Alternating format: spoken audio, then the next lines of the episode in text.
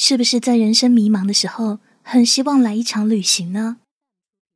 抛开一切的烦恼，然后到那个没有人认得自己、没有世俗压力的地方，自在的呼吸呢？本篇故事《爱情何处远行》，作者本公子，听我慢慢道来。努力去做喜欢的事吧，趁繁花还未开至荼蘼。趁现在还年轻，还可以走很长的路；趁世界还不那么拥挤；趁飞机还没有起飞；趁现在自己的双手还能拥抱彼此；趁我们还有呼吸。苏晴写完这段话，从网站上找了九张拍摄的风景照片，传上微博，都是春光艳丽、花草香簇的类型。他吸了口泡面，选择点击，文字和图片一起随着畅通的网络通道呈现在公众页面上，从关注者的屏幕上钻出来。微博显示发送成功于晚上九点四十二分。苏晴匆匆扒完最后一口已经凉掉的面，再把老大临走前交代的数据汇总整理好，这才关掉电脑。他伸了个懒腰。迅速穿好大衣下楼，从公司最近可以到家的末班车十点就要停运了。还好赶上了最后一班车，车内空荡荡的，除了他，车厢后面坐着一个昏昏欲睡的年轻人，头随着公交车颠簸不住的点。有个中年男人在左侧一直盯着手机屏幕，悠悠光线将他的脸照得惨白。还有。另一侧的女人戴着耳机，眼睛转向车外，一动不动，就像是凝固的雕塑，对车内漠不关心。苏晴是第四名乘客，她选了前排一个空位，刻意跟别人保持距离。每个人都拥有独立的空间和自己的世界，人与人之间的关系在公交车上体现的格外淋漓尽致。人少的时候，巴不得隔得越远越好；等到早晚高峰时，却不得不像罐头里的沙丁鱼都挤在一起。除去最亲密的爱人，我们认识的同事、同学、朋友，甚至父母亲戚、敌人，大都是被动的选择。如果可能，也许有一大半人不会想去认识，如同此刻，即便在同一台车上。也没有交集。他掏出手机，点开微博，刚才发的消息已经有上百个点赞，五十多次转发和一百多条评论。作为一个有着不少粉丝量的空气净化器商家官方微博，得到这样的回应，意料之中。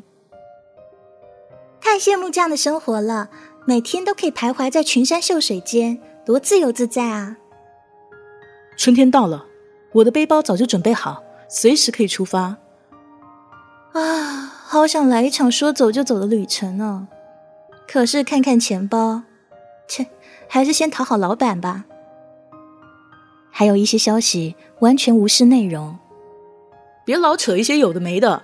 你们论坛 APP 怎么总闪退啊？你们的产品有问题，我给客服打了好多次电话都不理，到底怎么样才可以解决啊？喂喂喂！到底什么时候发货？都快一个周了。批评、质问、咨询，这些声音将美好的意境瞬间拉回了现实。苏晴关掉手机，也望向窗外的点点灯光。微博世界里是自在真我，身边环绕的却是加班、泡面和公交车。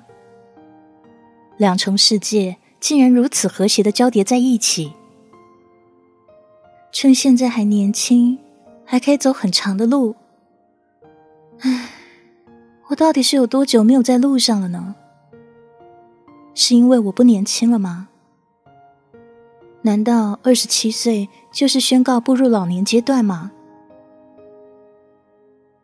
他脑子有点痛，抱紧包，缓缓闭上了眼。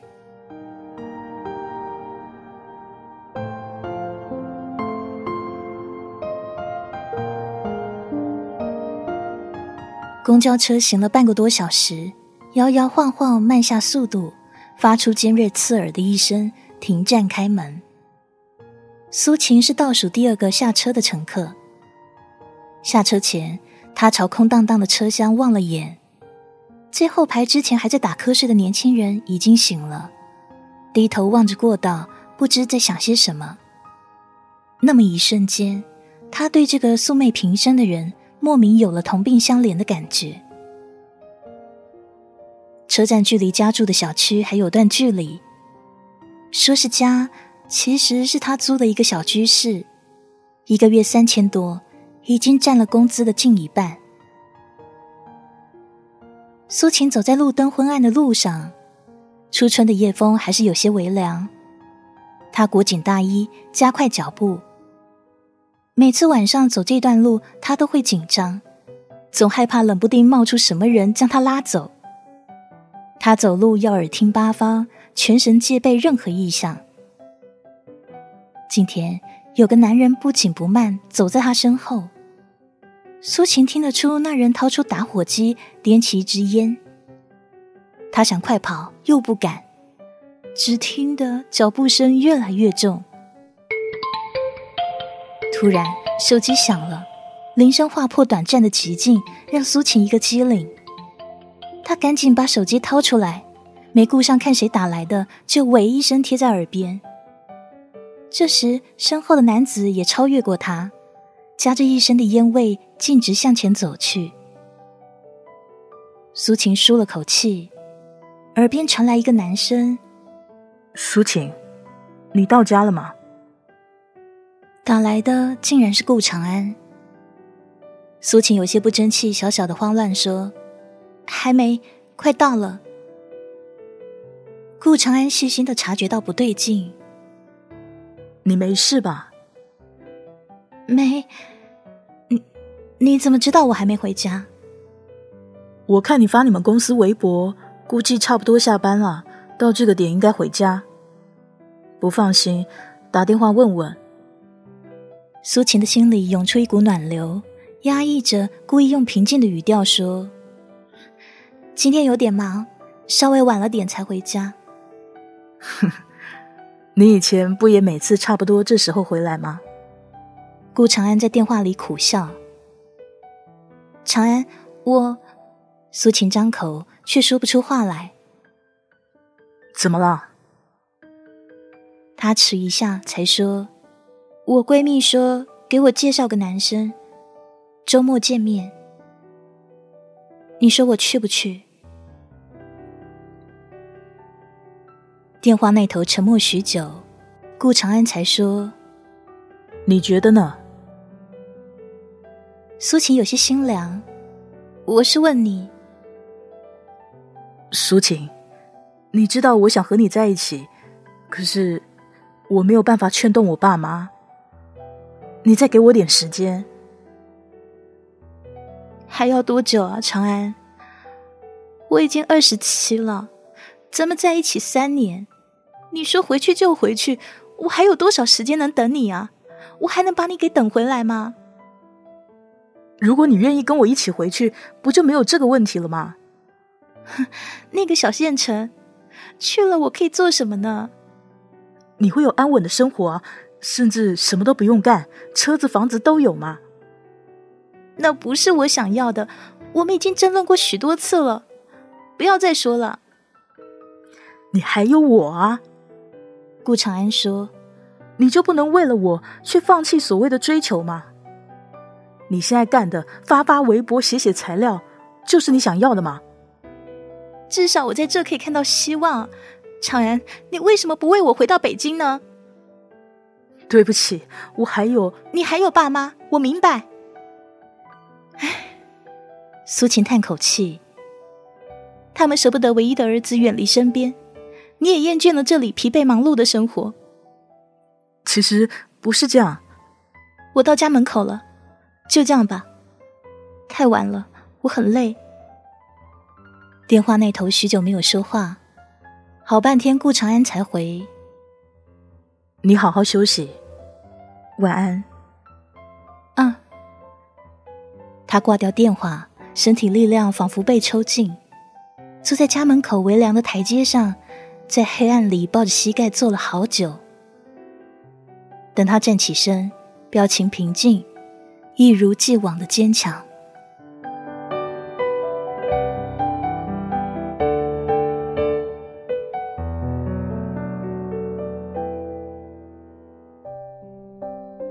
苏晴进门，打开灯，把包一扔，倒在床上，望着天花板愣神。他在想，当初到底看上顾长安什么了呢？又不是有迷死人的外表，性格还算好，但上进心不足，恐怕也不能指望跟着他大富大贵，过上阔太太日子。想了半天，大概是那种和他一起惬意舒服的感觉。随心所欲的说话，甚至出丑，不用顾及尴尬。只是那天顾长安打了一通长长的电话，就表情为难的走过来时，就已经宣告这种感觉的终结。顾长安的爸妈在家乡是富庶人家，天天催他回去，说工作都安排妥当了。从小听爸妈话的顾长安可以抵抗那么久，已经很不容易。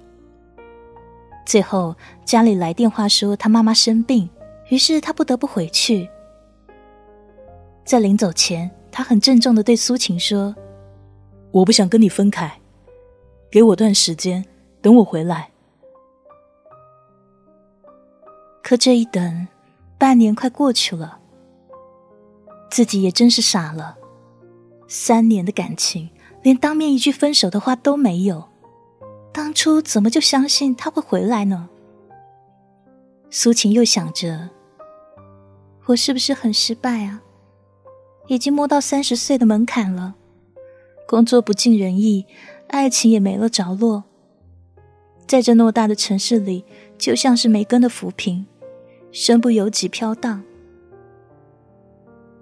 可是我不想回去落后的农村，也不想跟着顾长安在小县城扎根。我喜欢待在大城市的感觉，虽然有很多无奈。晚上各色灯光闪烁，高大楼房里的窗户透出的亮光，就像在我耳边说话，说着只要够努力，也会在这拥有属于自己的家。可是会有吗？苏晴不知道。只知道不要让自己的人生留下遗憾就好。该拼的时候还是要拼一拼。脑子里胡思乱想半天都没有明确的答案，于是他挣扎站了起来，倒了杯水，顺便拿起手机。那条关于远行的微博又多了不少新留言。楚叶君说话一直很温柔，一定经常出去看世界吧。苏晴苦笑。距离上一次出门是一年多前吧，还是和顾长安一起。如今物是人非，你们连个破产品都做不好，还出去浪什么？滚！苏晴心里骂了句，忍着不去理会。要是跟这种喷子争起来啊，明天就可以卷铺盖走人了。他百无聊赖，翻动新评论，只住了在一条上。和朋友说好的西藏之旅，因为有变动，就剩我一个。谁有意可以下周三一起同行？苏晴心里一动，他一直想去西藏，并非文艺青年所谓的净化心灵，他就是觉得那儿天很蓝，景色又美，不一样的文化传统也很吸引人。不过想归想。却一直没有实质的动作。也许是今天发的微博触动了自己，也或许是顾长安的态度让他太失望。反正看到了这条真同伴的信息，苏晴忽然有了出发的冲动。他想了想，点击这个叫“静叔叔”用户的页面，地址显示也正好在北京。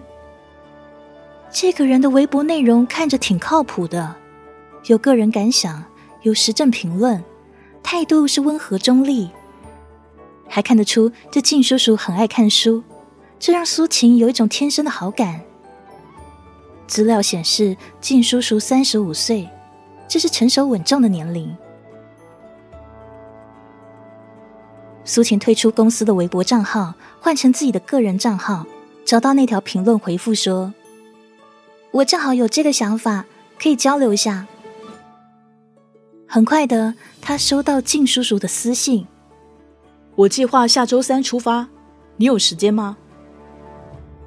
他犹豫着回复说：“应该有的。”那好，如果你确定，那我们搭个伴一起，路上还有个照应。接着，靳叔叔把自己行程安排发过来。坐火车到拉萨，能欣赏不少美景，也好慢慢适应上高原的反应。在拉萨待个三天，再去纳木错、日喀则这些地方看看。酒店可以提前预定，全程可能会出现的情况，靳叔叔也有准备，大概要十天左右的时间。末了，对方还很客气的问说：“你看这样行吗？你可以说说你的安排。”对方的细心周到让苏晴不忍说不，何况他完全临时起意，哪里有什么安排啊？于是苏晴回了句：“我看挺好的，我再想想好吗？”“可以，到周末你再给我答复吧。”放下手机。苏晴叹了口气，她开始发愁一件事：该怎么跟老板说才可以请一周的假呢？